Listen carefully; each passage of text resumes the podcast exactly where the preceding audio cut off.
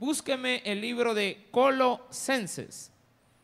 Colosenses. Capítulo número 2 y hoy lo vamos a terminar este capítulo. Vamos a leer los versículos del 16 al 23. 16 al 23. El día viernes ya terminamos Apocalipsis. Amén.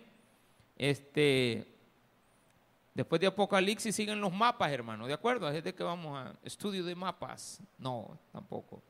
Vamos a pasar a Génesis. ¿De acuerdo? Vamos a volver a arrancar, a ver hasta dónde llegamos, donde Dios nos permita llegar. Y vamos a ir buscando en Génesis milagros de Dios.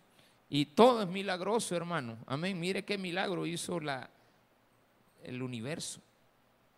¿Sí? En el principio. Él es el hacedor de todo. Él ha hecho el universo, imagínense. ¿Cómo no va a ser él un corazón nuevo? ¿Verdad? ¿Cómo no va a arreglar el problema de unas células ahí que están ahí todas radicales, hermano, todas locas? ¿Cómo no las va a volver a arreglar él? ¿Sí o no? ¿Verdad que sí? Si Él es el dueño de todo, Él ha hecho todo, ¿cómo no, no nos va a arreglar un problema de salud? Lo hace. Problema de toda naturaleza. Así de que por ahí vamos a comenzar. Él es el hacedor de milagros. ¿Lo tiene? Capítulo número 2, 16. Por tanto, nadie os juzgue en comida o en bebida o en cuanto a días de fiesta, luna nueva o días de reposo. Todo lo cual es sombra de lo que ha de venir, pero el cuerpo es de Cristo. Nadie os prive de vuestro premio, afectando humildad y culto a los ángeles, entremetiéndose en lo que no ha visto, vanamente hinchado por su propia mente carnal y no haciéndose de la cabeza, en virtud de quien todo el cuerpo, nutriéndose y uniéndose por las coyunturas y ligamentos, crece con el crecimiento de Dios. Pues si habéis muerto con Cristo en cuanto a los rudimentos del mundo, ¿por qué? Como si vivieseis en el mundo, os sometéis a preceptos tales como no manejes, ni gustes, ni aun toques, en conformidad a mandamientos y doctrinas de hombres, cosas que todas se destruyen con el uso. Tales cosas tienen a la verdad cierta reputación de sabiduría en culto voluntario, en humildad y en duro trato del cuerpo pero no tienen valor alguno contra los apetitos de la carne. Oremos al Señor. Padre, gracias te damos porque nos has enseñado siempre que la palabra es la verdad. Gracias por traernos delante de ti, a someternos, Padre bendito, a tus enseñanzas. En el nombre precioso de nuestro Señor Jesucristo. Amén y amén. Gloria a Dios. Bueno. Vayamos de, al grano en la palabra. La semana pasada aprendimos acerca de la circuncisión y el bautismo y cómo la circuncisión se hacía de una manera inconsciente. La persona a la que la recibía era inconsciente, pero que en relación al bautismo lo hacemos conscientemente. Que en relación a la circuncisión era algo que Dios, nuestro Señor Jesucristo, llevó a la cruz. Y nosotros también entendemos de que en esa circuncisión nos llevó Él. Y que por lo tanto no necesitamos de la circuncisión, sino que de un bautismo. Y que este bautismo viene a limpiarnos. Y que al limpiarnos deberíamos de tener la capacidad de dejar los rudimentos antiguos y tener realmente lo que significa el bautismo una muerte y una vida nueva. Haber dejado la vieja vida y también a la vieja esa, ¿de acuerdo? Y meternos a una nueva vida. Porque si usted no deja la, dice que ya dejó la vieja vida, pero sigue con esa misma vieja, no, no la hace. Aunque sea joven la vieja, ¿de acuerdo? pero otra vieja. Y aquí viene un problema. Los falsos maestros enseñaban y todavía enseñan a los nonos de la religión. No manejes tu vida. Eso priva. No bebas. Priva. No comas. Priva. Pero no está hablando de la bebida, de la manejada y de la borrachera ni nada de eso. Está hablando de que a la gente le prohibían participar de las cosas de Dios, que son santas y sagradas. Y también se hacen sentir como que ellos tienen un conocimiento elevado de cosas ocultas que tú no conoces. Y los falsos maestros tratan la manera de hacernos pequeños a nosotros y ellos sentirse grandes. Porque ellos tienen visiones y nosotros no. Porque ellos han recibido cosas que tú no puedes recibir. Porque ellos están más cerca de Dios que tú. Entonces, de repente, al escuchar a personas así, y tú les empiezas a creer, y tú les empiezas a idolatrar, entonces tú vienes y empiezas a creer que un pastor es santo, siervo de Dios, inmaculado, intachable incorruptible. Y empiezas a poner en la imagen pastoral del falso maestro que te ha dicho que él es así. Porque él tiene poder de sanidad, mira qué cosa. Te ha dicho de que él tiene poder de sanidad. Es que el que sana es Cristo. Que él permite que una persona ore por ti es diferente. Y que esa persona al orar por ti se manifieste un acto de fe que proviene de ti, no del poder que la persona tenga. Mucho cuidado, muchísimo cuidado, porque eso nos va a llevar a la idolatría y nos va a llevar también a la nos va a conducir a creer de que los ángeles son superiores a nosotros cuando la Biblia dice que nosotros hemos sido hechos superiores que los ángeles. Por el momento en nuestra humanidad un poco inferiores pero que después nosotros somos la gloria que, en la cual Cristo se manifiesta. Y que por lo tanto se espera que aquel que ha sido bautizado y por supuesto acepto en Cristo, tenga una nueva vida.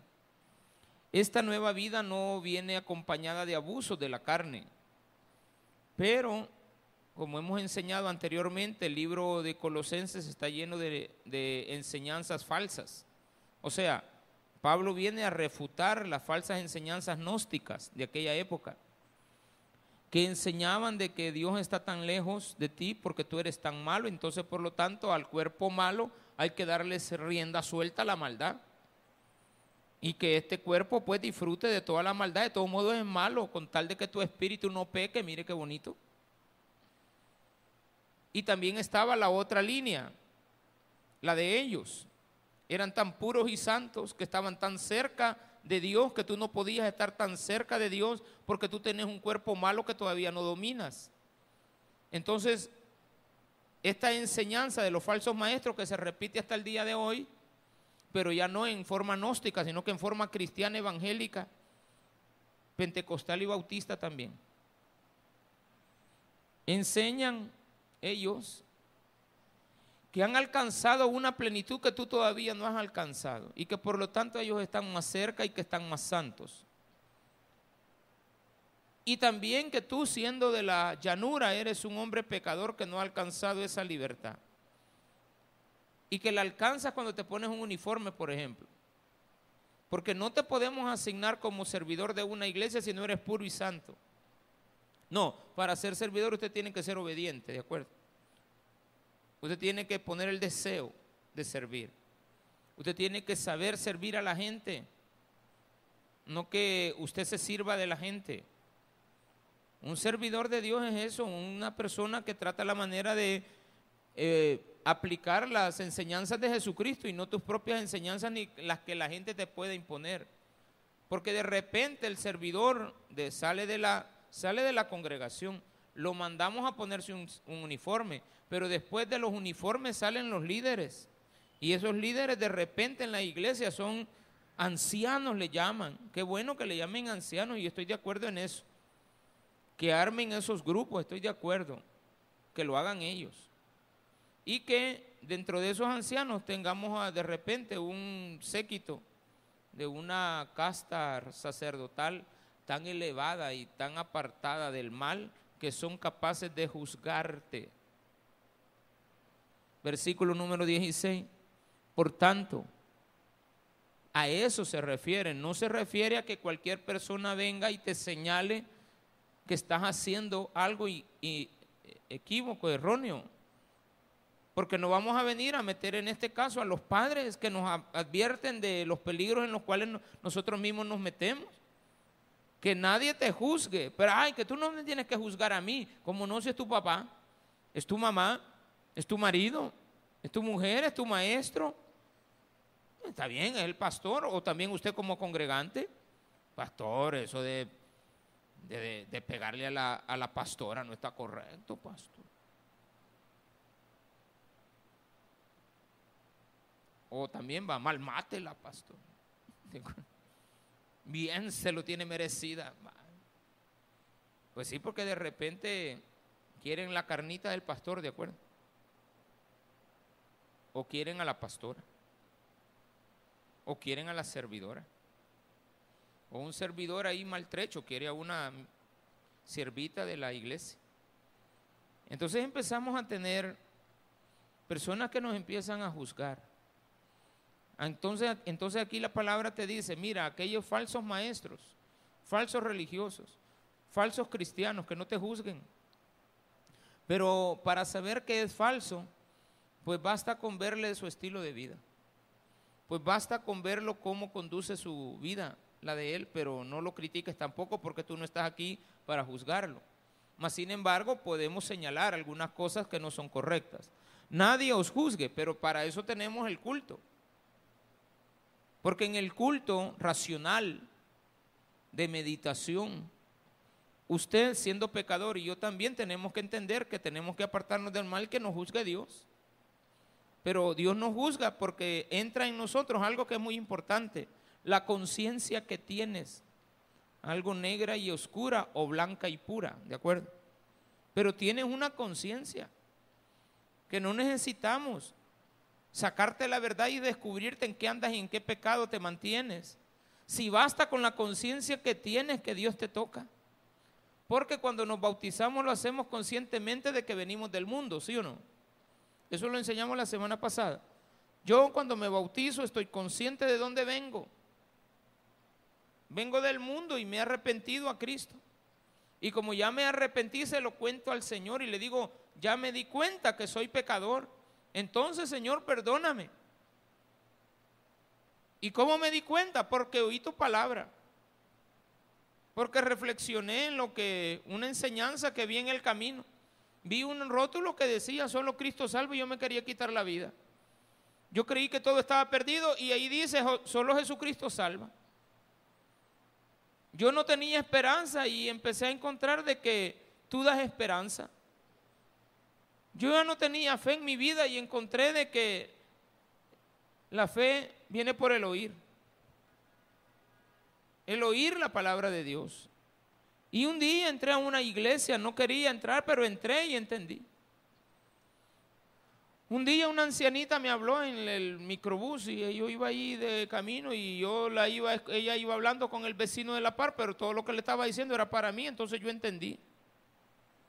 Yo primero, conscientemente, sé que vengo del mundo.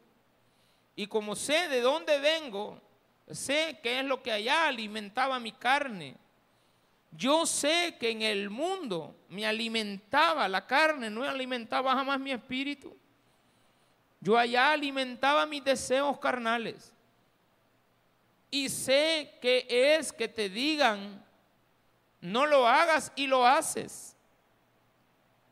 Dijo, no vaya con esos amigos y yo me iba con los amigotes.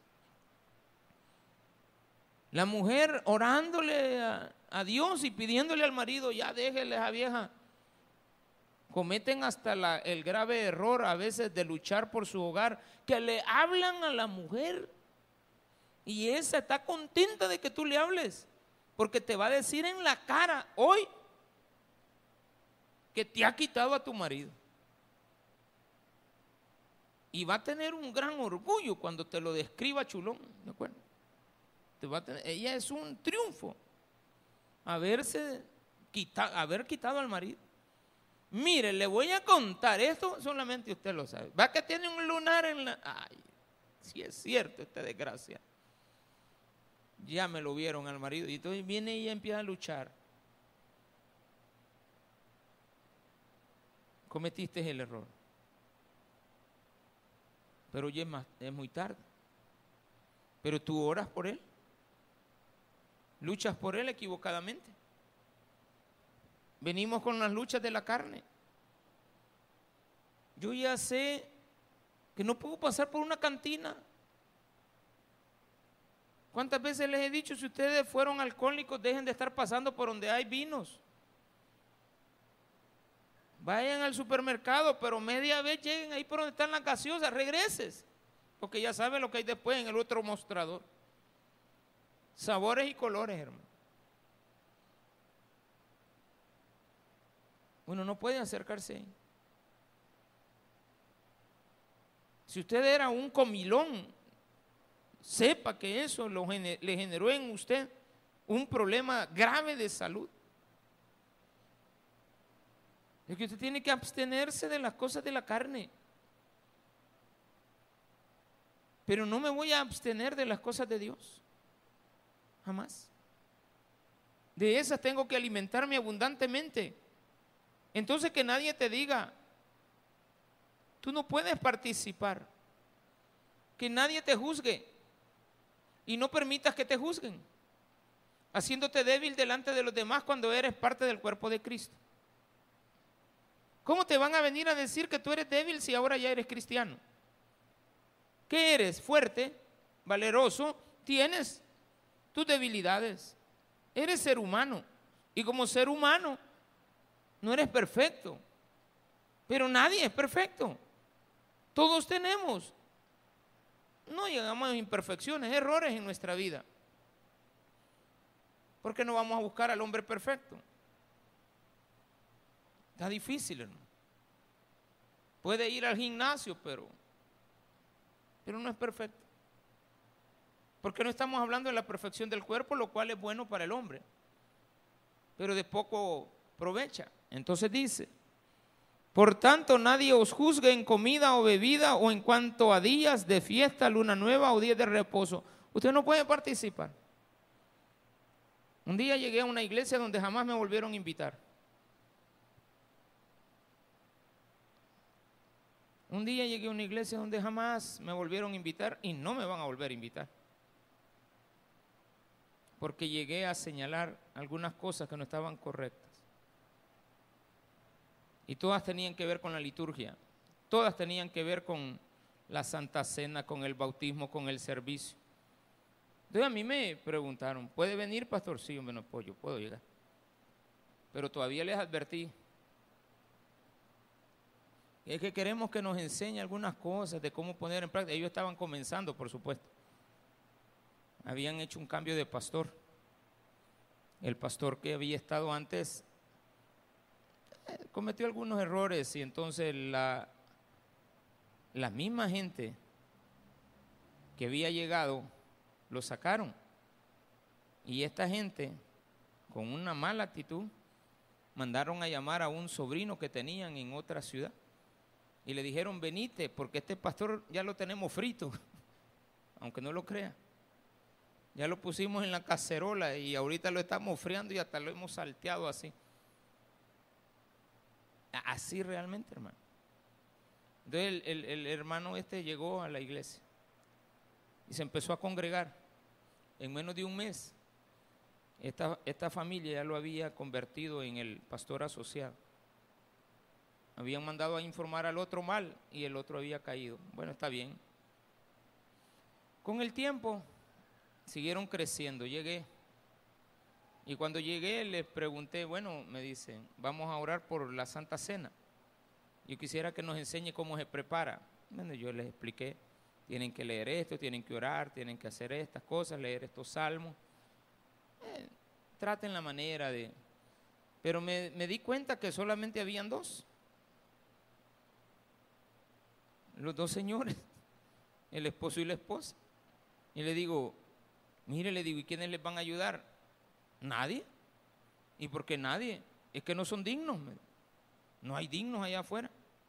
No, andan en pecado. A de veras. Pero mire, yo conozco a fulano y a sutano. No, me dijo, tampoco. Mire, yo conozco a fulano y a mengano. No, ese es peor. Entonces ya en ese cuartito, 20 minutos antes del culto, hermanito, están en error, están en un error grave.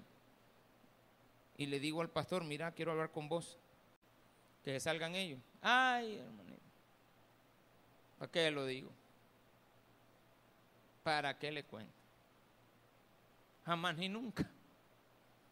Porque todo era malo. Mira, y pero fulano de tal, si era un servidor de 20 años de la iglesia. Sí, pero es que no se puede. No está casado. Ah, y el otro, hace 20 años de divorcio. Y yo dije, va, ¿y la historia del pastor? Así literalmente. Literalmente. Medio se la conozco. No, le digo, no pueden hacer eso. Y otra pregunta, ¿y quién recoge la ofrenda? Solo nosotros dos. Solo ustedes dos recogen la ofrenda, sí. O sea, no hay servidores. No, es que no confiamos en nadie. Ah, ¿Para qué le cuento? Ni le cuento en que ha terminado el pleito, ¿de acuerdo? Pero es tremendo. La gente que te juzga. La gente que se cree más que ti. Que nadie te juzgue por bebida o comida. Se refiere al servicio. No se refiere a lo que comas en la calle y en el mundo.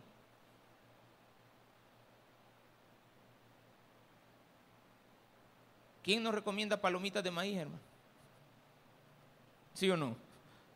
Las recomiendan los nutricionistas, te las recomiendan en el cine, te las recomiendo yo, ¿te acuerdas? Y yo me fijé porque antier un niño pasó y dijo, pero de lejos, hay palomitas de maíz, dijo.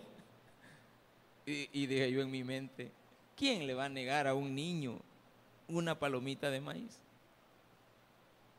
No, que hace daño.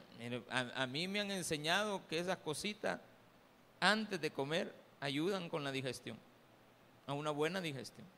Pero no mucha, para como yo como. No, yo, yo trato la manera, es como, es que hay cositas que hay que comer, pero no, no abusar. Entonces no está hablando de la comida, está hablando de la parte religiosa donde te prohíben participar porque ellos son santos y tú eres un inconverso, incircunciso, que no ha cambiado todavía y que tienes muchas cosas por dejar. Es que no se puede bautizar porque tiene un hijo borracho, que le importa que el hijo sea borracho. Así a las cabales. En esa iglesia pregunté, ¿y a él por qué, me lo, por qué no lo tenés a él?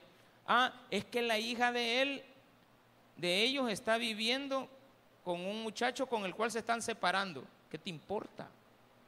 La vida de la hija de la hermana y el hermano. Pero eso es lo que refiere aquí. Estoy en el 16. 17. Todo lo cual es sombra de lo que ha de venir, pero el cuerpo es de Cristo. ¿Qué es sombra? La sombra no es el cuerpo. La sombra es la sombra, hermano. Pero tú no eres la sombra. Pero ellos dicen, y eh, eh, Pablo dice, ellos solo son la sombra. El cuerpo es de Cristo. Entonces, si tú ya te bautizaste, aceptaste a Cristo, eres un cristiano que has entendido que el bautismo era la nueva vida. Porque la semana pasada eso enseñamos, que aquel que había venido a la iglesia tenía que darle gracias a Dios porque iba a entender, o al menos estaba escuchando en las redes sociales eso. ¿Qué estaba escuchando? Estaba escuchando que el bautismo es una graduación de expresión pública de que hemos dejado nuestra vieja vida voluntariamente, conscientes de que venimos del mundo y que hemos resucitado una nueva vida. ¿De qué bendito andas haciendo tú para atrás? ¿Este culto cómo se llama? Vieron al inicio que no sé si les pusieron el rótulo aquí, yo ahí no lo puedo ver, pero no sé si atrás les pusieron el rótulo de cómo se llama el, el sermón este. ¿Cómo llama? Retroceso.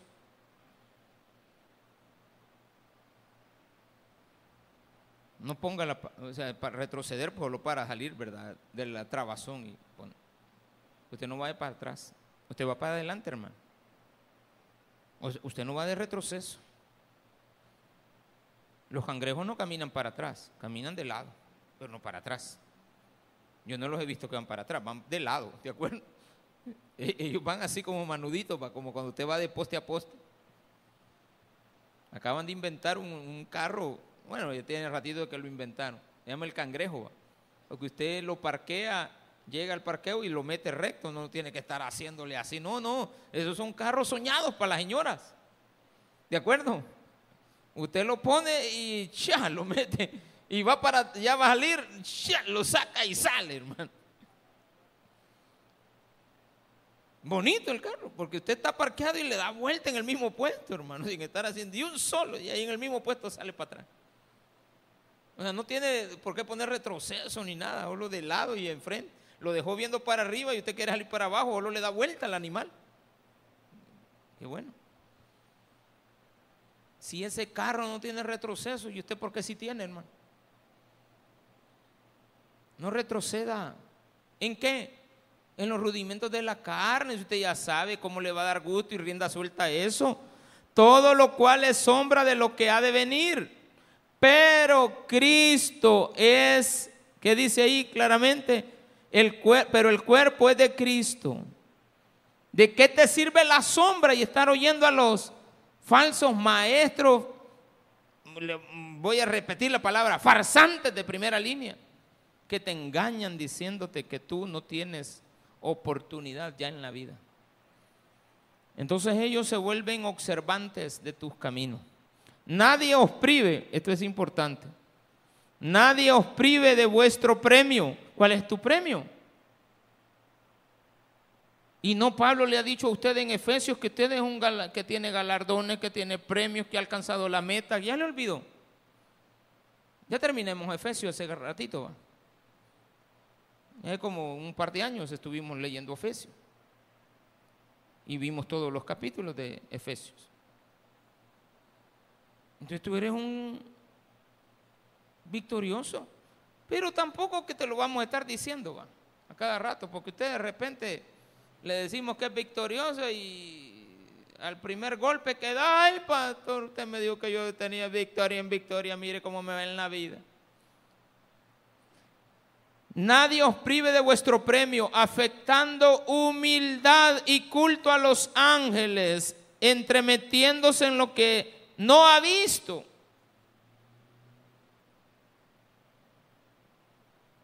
pastor.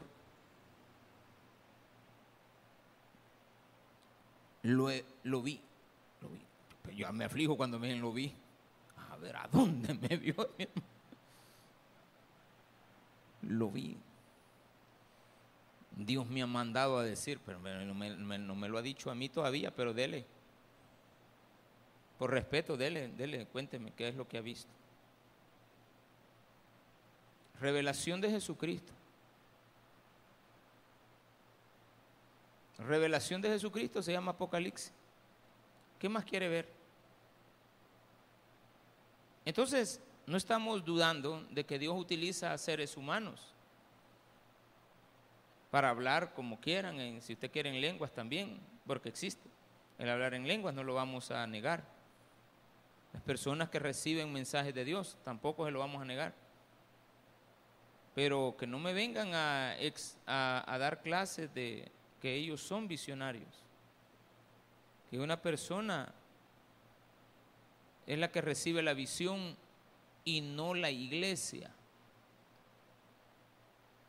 Porque cuando alguien dice que tiene la visión y no la iglesia, es un falso profeta. Lo dice ahí. Oiga bien esto.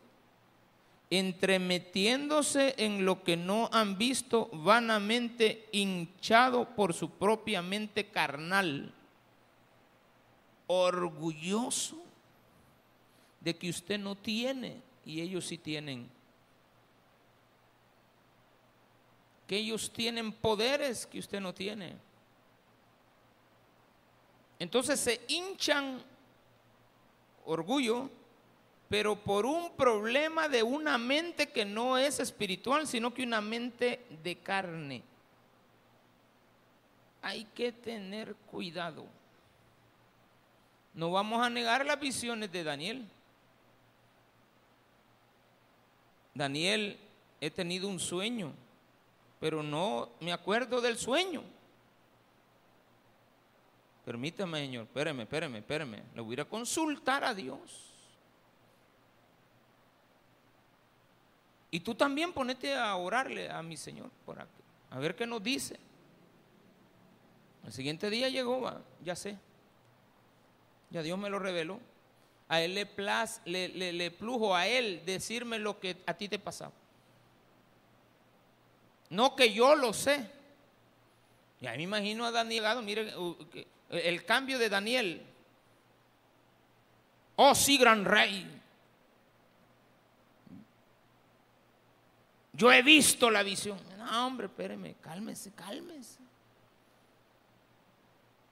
Hay que tener humildad en las cosas que Dios nos regala.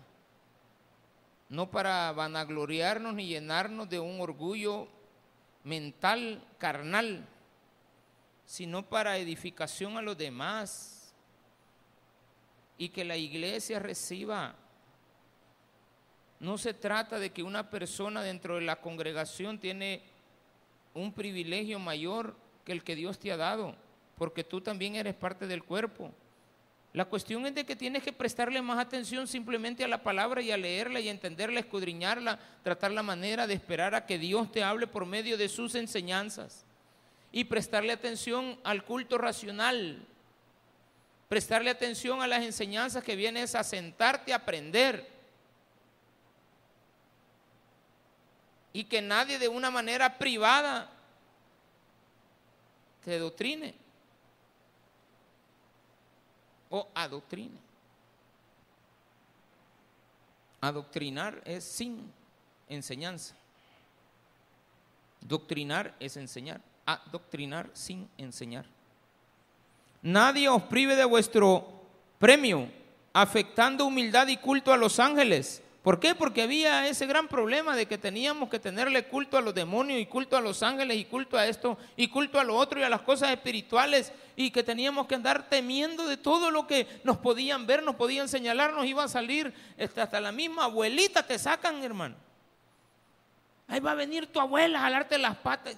¿Qué va a venir tu abuela?